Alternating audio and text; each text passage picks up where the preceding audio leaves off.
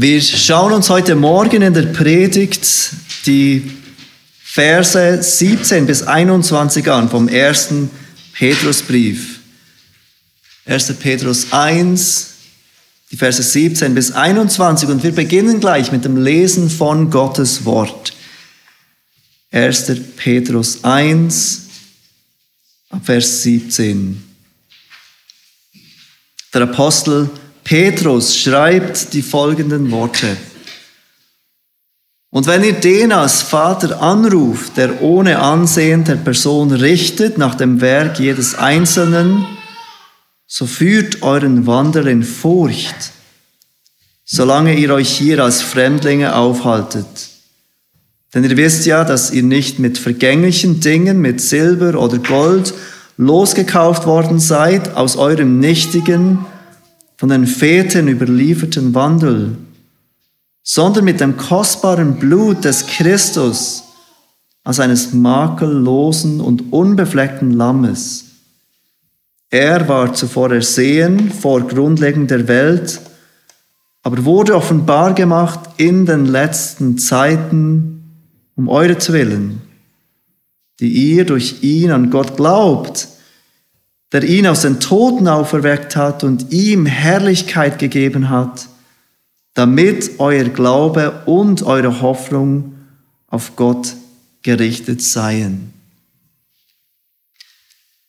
Im letzten Abschnitt, den Versen 13 bis 16, hat Petrus uns aufgerufen, wir haben das letzte Woche gesehen, heilig zu sein, wie Gott selbst heilig ist. Wir sollen nicht als ungehorsame Kinder in dieser Welt leben, nicht den Begierden dieser Welt uns anpassen, sondern wir sollen heilig sein und wir sollen wachsen in dieser Heiligung, mehr werden wie Jesus ist. Unsere Werke und unser Wandel sollen zunehmend von dem geprägt sein, was Gott möchte und wie Gott ist in seinem Charakter und seinem Wesen. Wir sollen mehr von unserer Liebe zu Gott und unserer Liebe zum Nächsten geprägt sein als von Selbstliebe. Unser Leben soll zunehmend geprägt sein von guten, gerechten Werken zur Ehre Gottes und nicht Werke für unsere eigene Ehre. Das ist etwas, das die Bibel, besonders das Neue Testament, immer wieder wiederholt. Wir Christen sind gerettet aus Gnade aufgrund von dem, was Christus für uns getan hat, aber zu guten Werken, damit wir gute Werke tun, damit unser Leben Gott Ehre bringt, damit unser Leben charakterisiert wird von diesem Glauben, den wir bekennen. Eine Wahrheit, die das Neue Testament immer wieder wiederholt. Und die Bibel kennt verschiedene Motivationen, die sie uns gibt, um so zu leben, für dieses hingegebene Leben in Heiligung. Allen voran ist die Motivation der Liebe. Gott hat uns so sehr geliebt, dass er seinen eigenen Sohn gab, aus Liebe hat er uns gerettet. Und er hat diese Liebe gezeigt, während wir noch Sünder waren, starb dieser Sohn Gottes für uns. Und als Antwort auf diese Liebe sollen wir unser Leben zu seiner Ehre einsetzen. Eben diese gute Werke, diese gerechten Werke, diesen, dieses Lebens, des Gehorsams tun. Also die vorherrschende Motivation in der Bibel ist die Liebe, die Gott uns gezeigt hat und die wirksam ist in unseren Herzen, unsere Antwort darauf, auf diese Liebe, zur Freude Gottes zu leben. Aber die Bibel kennt weitere Motivationen, weitere Motivationen, so zu leben, wie es Gott möchte. Die Liebe ist eine davon, die Liebe ist die vorherrschende, aber die Liebe ist nicht die einzige Motivation, so zu leben, wie es Gott möchte. Eine weitere Motivation sind die Belohnungen. Das Neue Testament erwähnt Belohnungen, besonders Jesus in den Evangelien spricht davon, dass wir so leben sollen als Christen, als Gottes Kinder, versöhnt mit Gott, dass Gott geehrt wird und dass dieses Leben belohnt werden wird, dass diese guten Werke belohnt werden von Gott. Und eine dritte Motivation, die die Bibel, besonders das Neue Testament, aber eigentlich die Bibel generell anspricht und aufführt, für ein heiliges und hingebungsvolles Leben zu Gott, finden wir in diesem Text heute Morgen. Und diese Motivation ist Furcht.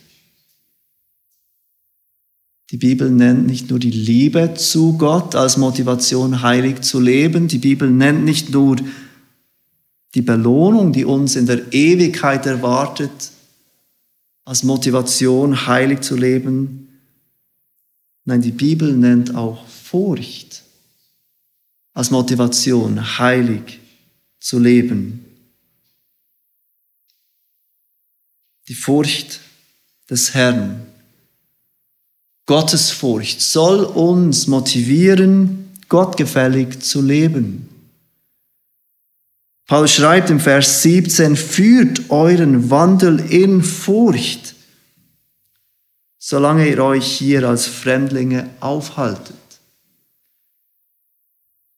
Diese Christen, wie auch wir heute, sind aufgrund ihres Glaubens an Jesus Christus Fremdlinge, Fremdlinge in ihrer Gesellschaft. Das Wort wird auch gebraucht für das Exil vom Bund des, äh, vom Volk des alten Bundes Israel. Sie werden weggeschickt aus dem verheißenen Land, befinden sich im Exil, leben als Juden unter Nichtjuden. Und Petrus gebraucht dies bildhaft für uns Christen heute. Wir sind auch im Exil. Wir sind nicht im gelobten Land. Wir leben in einer Gesellschaft, in einer Welt, in der wir Fremde sind. Wir sind noch nicht zu Hause als Christen. Wir sind Bürgerinnen und Bürger des himmlischen Reiches, auf das wir warten, das kommen wird. Und auch diese Christen, an die Petrus hier schreibt, waren Fremdlinge, aufgrund ihres Glaubens in der Gesellschaft, in der sie lebten, in der Nachbarschaft, in der sie wohnten, zum Teil sogar in ihren Häusern und Familien, in denen sie sich bewegten. Und so auch wir heute sind Fremdlinge und leben als Fremdlinge in dieser Welt, die nicht unsere Heimat ist. Und so brauchen auch wir diese Aufforderung, die Petrus an diese Christen gibt, immer wieder, nicht so zu leben wie die Menschen um uns herum, nicht so zu leben wie früher. Solange ihr euch hier als Fremdlinge aufhaltet, sagt Petrus, führt euren Wandel mit Furcht.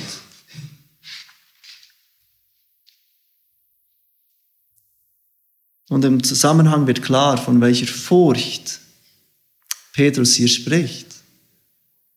Er spricht nicht von einer Furcht vor den Menschen um uns herum, er spricht nicht von einer Furcht von der Gesellschaft um uns herum. Er spricht von der Furcht gegenüber Gott. Spricht von Gottes Furcht, die uns leiten soll in diesem Leben, anders zu leben als die Gesellschaft. Spricht von Gottes Furcht, die uns motiviert, gottgefällig zu leben. Und er gibt uns in diesem Text drei Gründe, weshalb wir Gott fürchten sollen. Drei Gründe, weshalb wir Gott fürchten sollen. Ich sage euch die drei Gründe und wir gehen dann eins nach dem anderen durch. Der erste Grund, den Paulus nennt, fürchte Gott, weil er dein Vater ist. Fürchte Gott, weil er dein Vater ist. Das ist der erste Punkt der heutigen Predigt. Fürchte Gott, weil er dein Vater ist. Der zweite, fürchte Gott, weil er ein Richter ist. Fürchte Gott, weil er ein Richter ist. Das ist der zweite Punkt. Und drittens, fürchte Gott, weil du losgekauft bist. Fürchte Gott, weil du losgekauft bist. Der erste Grund, wir gehen zurück zu diesem ersten Grund, den Petrus erwähnt im Vers 17. Fürchte Gott, weil er dein Vater ist. Jetzt, ich glaube, für viele von uns scheint dies widersprüchlich. Und wir sind versucht zu denken, weil Gott mein Vater ist, muss ich ihn doch nicht fürchten. Aber die Bibel ruft uns noch und noch dazu auf, Gott zu fürchten, auch als unseren Vater, auch als unseren Gott, mit dem wir versöhnt sind. Und ich will euch einige Bibelstellen vorlesen. Ihr müsst sie nicht alle im Kopf behalten, ihr müsst sie nicht nachschlagen. Aber ich will, dass ihr hört, dass es nicht ein einzelner, isolierter Gedanke ist vom Apostel Petrus, Gott zu fürchten, auch als sein Volk, sondern dass es etwas ist, das die Bibel immer wieder erwähnt. Wir als Gottes Volk sollen Gott fürchten. Psalm 34, Vers 10 zum Beispiel, fürchtet den Herrn, ihr seine Heiligen. Denn die ihn fürchten, haben keinen Mangel. Hier sind die Heiligen, also die Gläubigen, aufgerufen, Gott zu fürchten. Psalm 115, Vers 11. Die ihr den Herrn fürchtet, vertraut auf den Herrn. Er ist ihre Hilfe und ihr Schild. Hier sehen wir, wie den Herrn zu fürchten und dem Herrn zu vertrauen im Zusammenhang, in Zusammenhang gebracht werden. Psalm 118, Vers 4, so sollen, so sollen denn die den Herrn fürchten sprechen, ja, seine Gnade währt ewiglich. Hört ihr, wie hier den Herrn fürchten und seine Gnade in Zusammenhang gebracht werden. Es sind keine widersprüchlichen Ideen, Gottes Gnade und Gott zu fürchten. Psalm 111, Vers 10, die Furcht des Herrn ist der Anfang der Weisheit, sie macht alle einsichtig, die sie befolgen. Sein Ruhm bleibt ewiglich bestehen. Und hier sehen wir, wie Gott zu fürchten und seine Weisheit in Zusammenhang gebracht werden. dann Sprüche 1, 7, die Furcht des Herrn ist der Anfang der Erkenntnis, nur Toren verachten Weisheit und Sucht. Und hier sehen wir den Zusammenhang zwischen Furcht, dem Herrn gegenüber und Erkenntnis. Wahre und wirkliche Erkenntnis. In all diesen Dingen, diesen Psalmen, diesem Spruch, sehen wir, wie die Furcht des Herrn im Zusammenhang mit etwas Positivem gebraucht wird. Etwas, das erstrebenswert ist, Vertrauen, Gnade, Weisheit, Erkenntnis. In all diesen Dingen wird eine Verbindung gemacht mit der Furcht des Herrn und diesen erstrebenswerten Dingen. Aber wir sehen diese Furcht des Herrn nicht nur im Alten Testament, sondern auch im Neuen Testament wird immer wieder von dieser Furcht des Herrn gesprochen, von diesem Gott fürchten. Und ich möchte euch bitten, zur Apostelgeschichte 5 zu gehen. Wir wollen diese Geschichte miteinander lesen. Eine Geschichte, die viele von euch kennen, eine Geschichte, die uns immer wieder erschüttert und die genau das bewirken soll. Es ist die Geschichte von Ananias und Sapphira. Apostelgeschichte 5. Und wir lesen zusammen die Verse 1 bis 11, um zu sehen, dass dieses Konzept, dieser Gedanke, Gott zu fürchten, nicht nur ein Gedanke ist, der im Alten Testament vorkommt, sondern in der ganzen Bibel immer wieder betont wird. Apostelgeschichte 5, wir lesen die Geschichte ab Vers 1. Ein Mann aber mit Namen Ananias verkaufte ein Grundstück zusammen mit seiner Frau Sapphira und schaffte etwas von dem Erlös für sich beiseite mit Wissen seiner Frau. Und er brachte einen Teil davon und legte ihn den Aposteln zu Füßen. Petrus aber sprach, Ananias, warum hat der Satan dein Herz erfüllt, dass du den Heiligen Geist belogen, so dass du den Heiligen Geist belogen hast und von dem Erlös des Guten etwas für dich auf die Seite geschafft hast? Hättest du es nicht als dein Eigentum behalten können und als du es verkauft hattest, war es nicht in deiner Gewalt? Warum hast du denn in deinem Herzen diese Tat beschlossen? Du hast nicht Menschen belogen, sondern Gott. Aber Ananias, als aber Ananias diese Worte hörte, fiel er nieder und verschied. Und es kam große Furcht über alle, die dies hörten. Und die jungen Männer standen auf hüllten ihn ein, trugen ihn hinaus und begruben ihn. Und es geschah, dass nach ungefähr drei Stunden auch seine Frau hereinkam, ohne zu wissen, was sich ereignet hatte. Da richtete Petrus das Wort an sie, sage mir, habt ihr das Gut um so und so viel verkauft? Sie sprach, ja, um so viel. Petrus aber sprach zu ihr, warum seid ihr übereingekommen, den Geist des Herrn zu versuchen? Siehe, die Füße derer, die deinen Mann begraben haben, sind vor der Tür. Und sie werden auch dich hinaustragen. Da fiel sie sogleich zu seinen Füßen nieder und verschied. Und als die jungen Männer hereinkamen, fanden sie sie tot und trugen sie hinaus und begruben sie bei ihrem Mann. Und es kam große Furcht über die ganze Gemeinde und über alle, die dies hörten. Eine schreckliche Geschichte, wenn wir sie lesen, eine Geschichte, die wirklich so stattgefunden hat. Stellen wir uns einmal vor, wir kommen als die Gemeinde zusammen und zwei Menschen unter uns sterben einfach plötzlich, weil sie den Heiligen Geist belogen haben.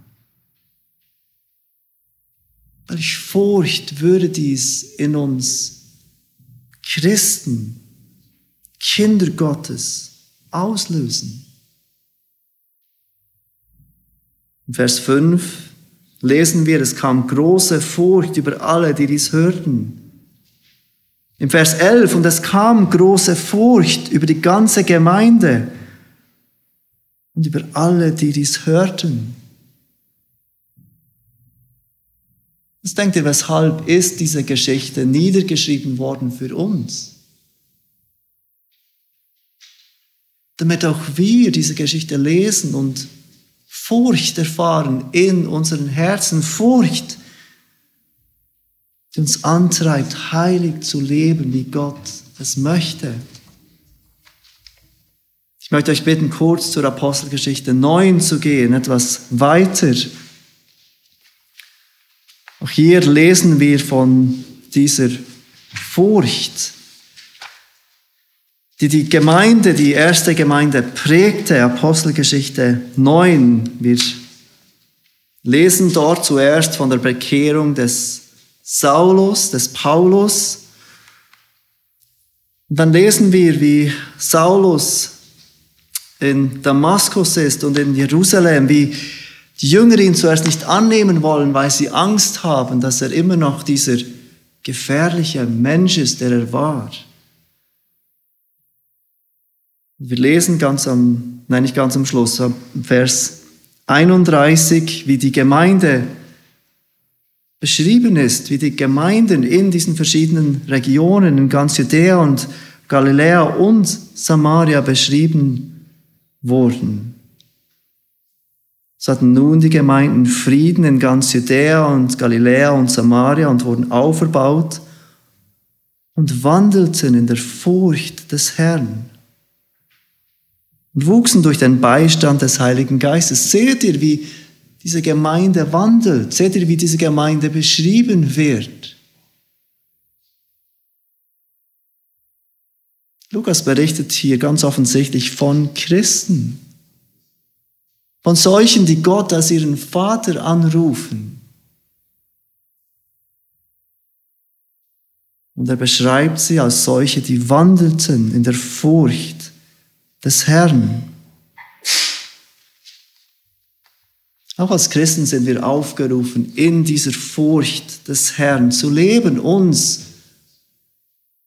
zu fürchten. Ein Leben zu leben, das von dieser Furcht des Herrn geprägt ist. Für Petrus ist es kein Widerspruch und es war derselbe Petrus, der dabei war bei Ananias und Sapphira. Es ist kein Widerspruch für ihn, dass wir Gott als unseren Vater anrufen und ihn trotzdem fürchten. Und für ihn ist es genau der Grund, dass wir ihn fürchten. Und wenn ihr den als Vater anruft, zurück im 1. Petrus 1, Vers 17, dann erklärt er, wer dieser Vater ist. Und wir schauen uns gleich diese Stelle an, im nächsten Punkt. Aber dann sagt er so, führt euren Wandel in Furcht. Gerade weil ihr Gott als euren Vater anruft, führt euren Wandel in Furcht, solange ihr euch hier als Fremdlinge aufhaltet. Wenn Petrus sagt, euren Wandel, ich glaube, es ist uns allen klar, dann spricht er von unserem Leben, von unserem Leben, das sich durch Gottesfurcht auszeichnen soll. Ein Leben, das von Heiligkeit und Hingabe geprägt ist. Im Kapitel 3, Vers, 12, äh, Vers 2 nennt er es euren in Furcht keuschen Wandel. Ein Leben, das von Heiligkeit geprägt ist. Weil Gott unser Vater ist, weil wir Gott anrufen als unseren Vater, sollen wir ihn fürchten. Bevor wir zum zweiten Punkt kommen, glaube ich, ist es hilfreich, uns kurz zu überlegen, was bedeutet es, Gott zu fürchten? Was bedeutet diese Gottesfurcht, von der Petrus und auch den Rest der Bibel uns so oft schreibt? Hier ist der Reformator Martin Luther hilfreich. Die die Biografie von Martin Luther kennen, wissen, dass er lange Zeit gekämpft hat mit einem falschen, mit einer falschen Furcht diesem Gott gegenüber. Er hatte Angst vor Gott, er hasste Gott in seinem Herzen. Wie kann dieser Gott so grausam und so streng und gerecht sein? Und er kam zu der Erkenntnis, dass es zwei verschiedene Arten von Furcht gibt. Die eine, zu der uns die Bibel, die Bibel aufruft, die andere, die falsch ist. Er sagt er erstens, es gibt eine unterwürfige Furcht. Eine unterwürfige Furcht. Stell dir ein Kind vor, mit einem Vater, der launisch ist. Dieses Kind weiß nie, woran es ist bei diesem Vater. Es weiß nie, ob es ihm trauen kann oder nicht. Das Leben dieses Vaters ist geprägt von regelmäßigen Wutausbrüchen. Er ist unberechenbar. Er sagt Dinge, die er niemals sagen sollte. Er tut Dinge, die er niemals tun sollte. Und jedes Mal, wenn dieses Kind von der Schule nach Hause kommt, weiß es nicht, wie dieser Vater reagieren wird. Vielleicht wird es ihn annehmen, weil es ganz gut war. Vielleicht wird er zornig reagieren. Und eines Tages hat dieses Kind aus Versehen ein Glas zerbrochen, eine Scheibe zerbrochen. Und es kommt nach Hause, muss es dem Vater beichten und das Kind weiß, dass es Strafe erwartet. Und wir können uns vorstellen, wie dieses Kind Angst hat, diesem Vater zu begegnen, der sonst auch so unberechenbar und zornig ist. Dieses Kind zittert in der Gegenwart seines Vaters. Dieses Kind wagt sich kaum, auf den Vater zuzugehen. Es fühlt sich distanziert vor Angst in seinem Herzen diesem Vater gegenüber. Diesem strengen Vater.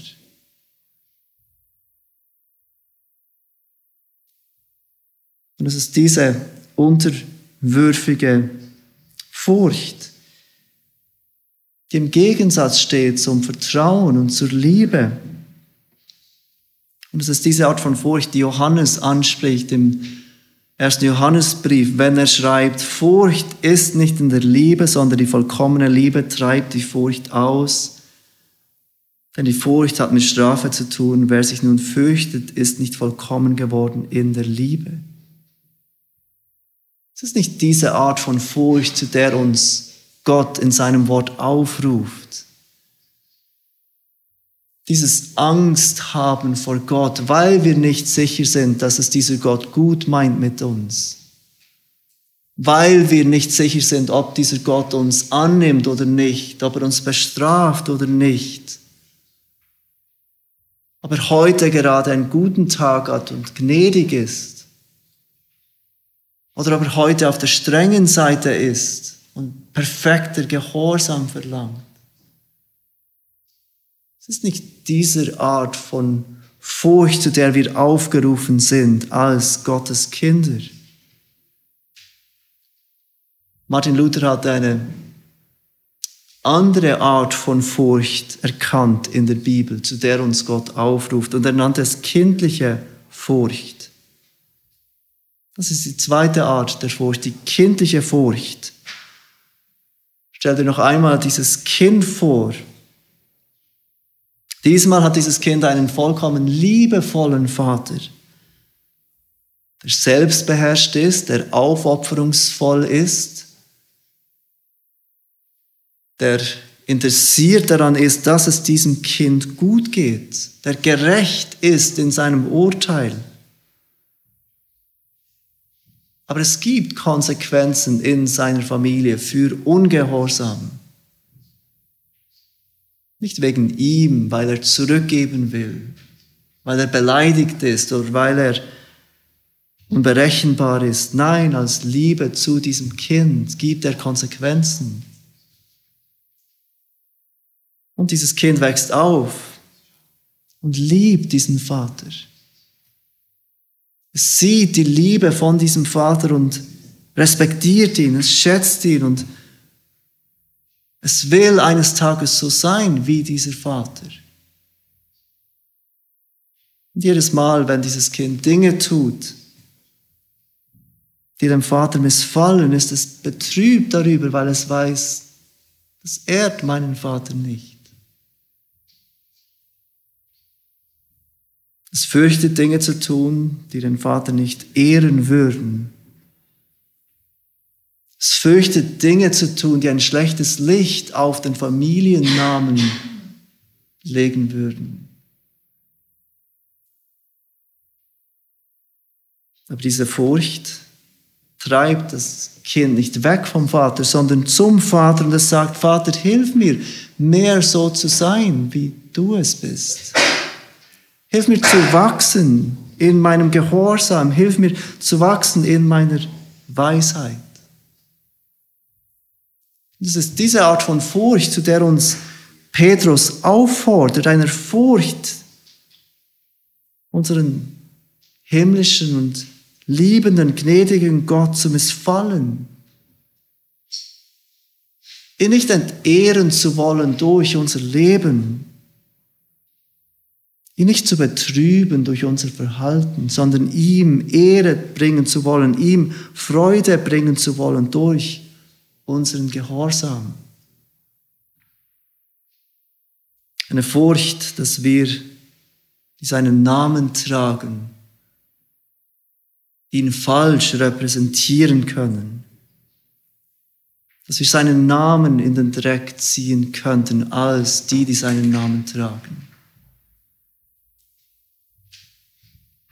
Das erste, zu, der, zu dem uns Petrus aufruft oder der erste Grund, Gott zu fürchten, ist Fürchte Gott, weil er dein Vater ist. Fürchte Gott, weil er dein Vater ist. Der zweite Punkt. Fürchte Gott, weil er ein Richter ist. Fürchte Gott, weil er ein Richter ist. Seht, wie Petrus diesen Vater beschreibt im Vers 17.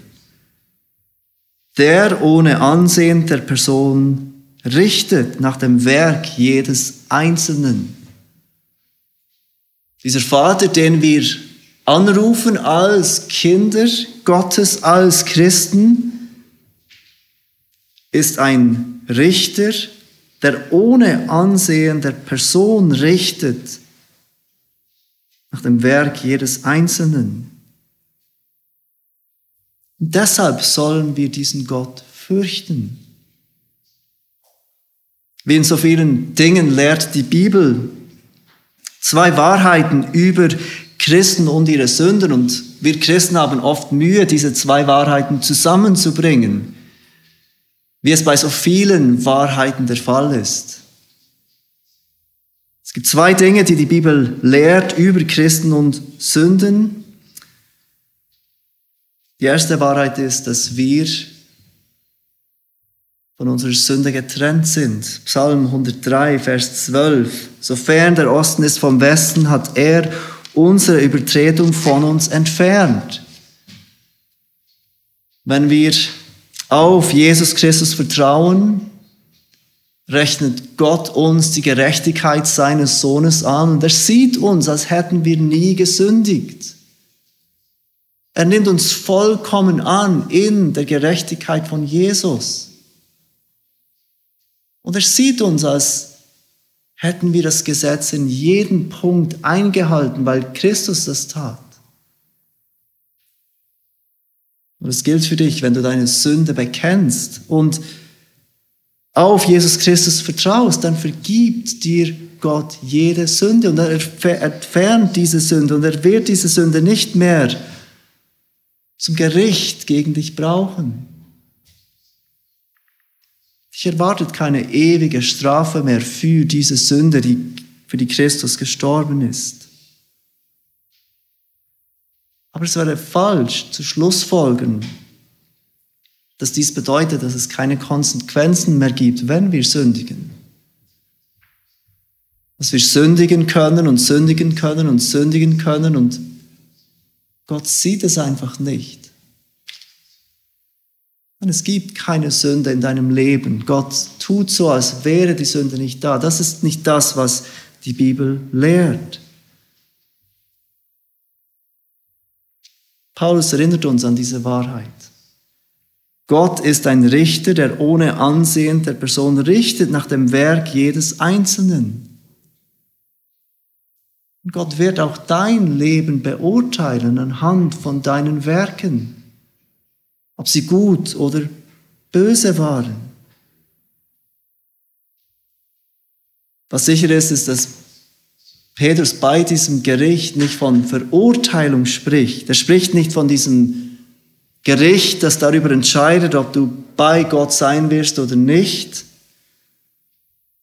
Petrus spricht nicht davon, dass wir am Ende der Zeit genügend gute Werke aufführen müssen, Sonst reicht es nicht, um bei Gott zu sein, sonst erwartet uns Verdammnis. Nein, wir wissen, dass es keine Verdammnis gibt für die, die in Christus Jesus sind.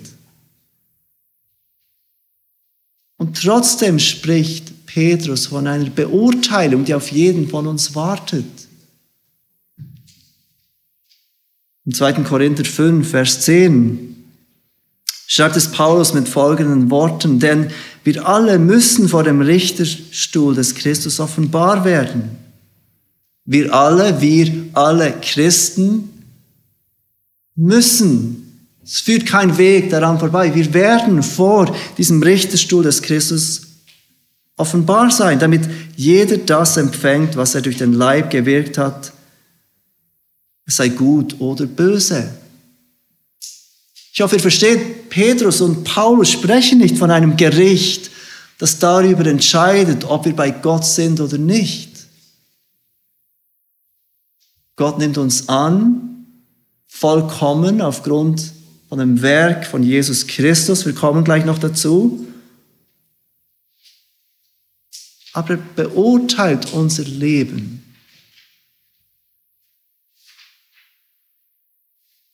Und diesen Gedanken, dass wir beurteilt werden, dass wir vor Gott stehen werden und Rechenschaft ablegen, soll Furcht in uns bewirken. Nicht Furcht, verdammt zu sein,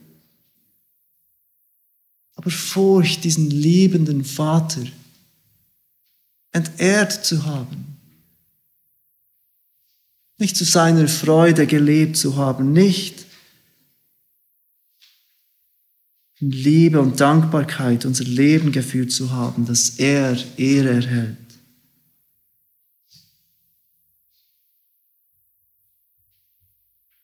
Ich möchte euch kurz bitten, noch zum zweiten Mose zu gehen. Die letzte Stelle, die wir anschauen wollen. 2. Mose 20, die Verse 18 bis 20 zeigen so gut diese zwei Arten von Furcht. 2. Mose 20, ihr kennt diese Stelle, Mose und Gott gibt dort die zehn Gebote.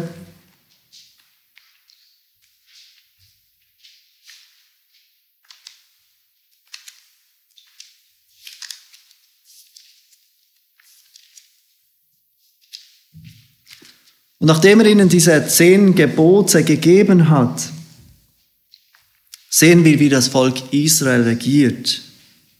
Vers 18 bis Vers 20 vom 2. Mose 20.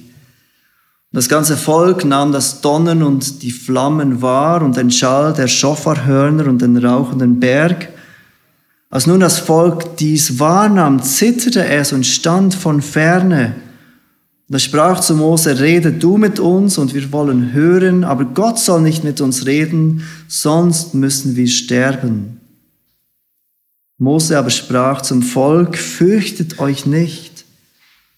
Denn Gott ist gekommen, um euch zu prüfen und damit die Furcht vor ihm euch vor Augen sei, damit ihr nicht sündigt. Seht ihr, wie Mose im Vers 20 erwähnt, das Volk soll sich nicht fürchten. Und dann sagt er ein paar Worte weiter. Denn Gott ist gekommen, um euch zu prüfen und damit die Furcht vor ihm euch vor Augen sei. Sie sollen sich nicht fürchten, aber sie sollen sich fürchten.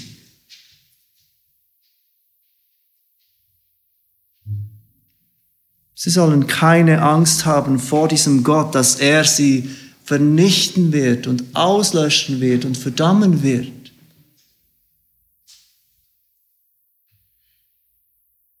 Aber Gott kam und sagte diese Dinge und prüfte das Volk, damit sie sich doch fürchten würden. Damit diese Furcht Gottes ihnen vor Augen ist, damit sie nicht sündigen.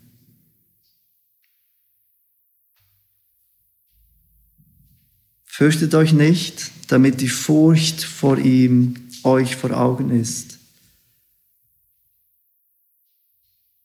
Petrus ruft uns auf, Gott zu fürchten, weil er ein Richter ist, ein gerechter Richter ist. Und das dritte, Gott, äh, Petrus ruft uns auf, fürchte Gott, weil du losgekauft bist. Fürchte Gott, weil du losgekauft bist. Das ist der dritte Punkt, den Petrus erwähnt. Denn ihr wisst ja, Vers 18, zurück im 1. Petrus 1, dass ihr nicht mit vergänglichen Dingen, mit Silber oder Gold losgekauft worden seid aus eurem nichtigen, von den Vätern überlieferten Wandel, sondern mit dem kostbaren Blut des Jesus aus eines makellosen und unbefleckten Lammes. Seht ihr, wie Petrus Vers 18 anfängt, denn ihr wisst ja, Ihr sollt Gott fürchten. Führt euren Wandel in Furcht, denn ihr wisst ja, was sagt er, was ist der Grund? Gott hat uns losgekauft. Christus hat uns losgekauft, er hat uns befreit. Und dann macht ihr wieder einen Bezug zum zweiten Mose, wie er schon mehrmals gemacht hat in seinem Brief. Das Volk Israel stand kurz vor dem Auszug aus Ägypten. Sie waren Sklaven über Jahrhunderte lang in Ägypten, schrien zu Gott für Befreiung. Gott sandte schlussendlich Befreiung durch Mose. Mose ging vor den Pharao, sagte, lass mein Volk gehen. Der Pharao verhärtete sein Herz, ließ sein Volk nicht gehen, ließ Gottes Volk nicht gehen. Und Gott kündigt diese Plagen an und Israel steht jetzt vor dieser zehnten Plage, die kommt über ganz Ägypten, dass die Erstgeburt sterben wird, dass dieser Todesengel kommen wird und alle, die als erstes geboren sind, töten wird. Und die Israeliten werden aufgefordert, das ähm, Gericht zu entfliehen, indem sie ihre Türpfosten bestreichen mit diesem Blut des Lammes, sodass der Todesengel vorübergehen wird, überall dort, wo er dieses Blut sehen würde. Und wir verstehen, dass dieses Blut ein Bild ist für das Blut von Jesus, das jeden schützt vor diesem kommenden Gericht Gottes über unsere Sünde. Wir waren versklavt durch die Herrschaft der Sünde, wie Israel versklavt war in Ägypten. Und wie ein Herr einen Sklaven freikaufen konnte, kam unser Herr und kaufte uns frei, nicht mit Silber und Gold, Dingen, die vergänglich sind, Dingen, die beschränkten Wert haben, auch wenn sie viel Wert haben, sondern, wie es Petrus ausdrückt, mit dem kostbaren Blut des Christus als eines makellosen und unbefleckten Lammes, mit dem hat uns Gott losgekauft. Und seht, wie Petrus es beschreibt, wovon uns Jesus freigekauft hat am Ende von Vers 18, aus eurem nichtigen, von den Vätern überliefernden Wandel. Sünde ist nichtig, dieser Wandel, dieses Leben in Sünde ist nichtig. Das Wort bedeutet leer, vergeblich, fruchtlos, und sind es nicht genau diese Gefühle, die wir haben, wenn wir uns der Sünde hingeben? Dieses Leersein in unserem Herzen. Sünde verspricht Erfüllung, Aufregung, Leben. Doch wenn wir uns der Sünde hingeben, der Versuchung nachgeben, dann fühlen wir uns leer. Es fügt zu nichts, es bringt keine Befriedigung. Und wenn du heute hier bist und du kennst Jesus nicht als deinen Herrn, dann ist das genau das, was in deinem Herzen ist. Du suchst Erfüllung in der Sünde, aber die Sünde lässt dich immer leer zurück. Du spürst diese Leere in deinem Herz. Jesus kam, gab sein Leben hin und er stand von den Toten auf, wie Petrus uns berichtet, um uns von einem solchen Leben frei zu kaufen. Vers 20 sehen wir, dass es so geplant war vor Grundlegung der Welt. Er war zuvor ersehen vor Grundlegung der Welt, aber wurde offenbar gemacht in den letzten Zeiten um euretwillen die ihr durch ihn an Gott glaubt, der ihn aus den Toten auferweckt und ihm Herrlichkeit gegeben hat, damit euer Glaube und eure Hoffnung auf Gott gerichtet seien. Diese Furcht, zu der uns Petrus aufruft, ist eine Furcht der nicht im Gegensatz steht zum Glauben und zum Hoffen. Nein, eine Furcht, die uns genau zu diesem Glauben und Hoffen auf Gott drängt. Und so gibt er uns hier einen weiteren Grund in diesen Versen. Fürchte Gott, weil du losgekauft bist, weil dieser Gott kam und dich von diesem Leben der Nichtigkeit losgekauft hatte. Jetzt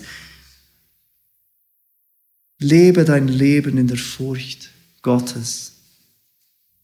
Fürchte Gott, weil er dein Vater ist. Fürchte Gott, weil er ein Richter ist. Und fürchte Gott, weil du losgekauft bist. Lass uns miteinander beten.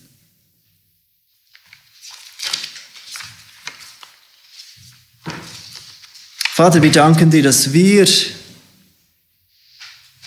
wissen dürfen, dass wir in unseren Herzen keine Angst vor dir haben müssen, weil wir versöhnt sein dürfen mit dir durch das, was Christus getan hat. Und trotzdem rufst du uns auf zu einem Leben in Gottes Furcht. Und wir bitten dich, dass wir wachsen dürfen in Gottes Furcht dass diese Furcht in uns wachsen darf, dass wir dich nicht entehren wollen, dass wir als würdige und gehorsame Kinder Gottes leben wollen, dass wir dich nicht betrüben wollen mit unserer Sünde. Schenk, dass diese richtige und wichtige Furcht in unserem Leben zunehmen darf, damit wir unser Leben als Fremdlinge in dieser Welt, währenddem wir auf diesen Moment warten, wo Jesus zurückkommt, in Furcht tun dürfen. Amen.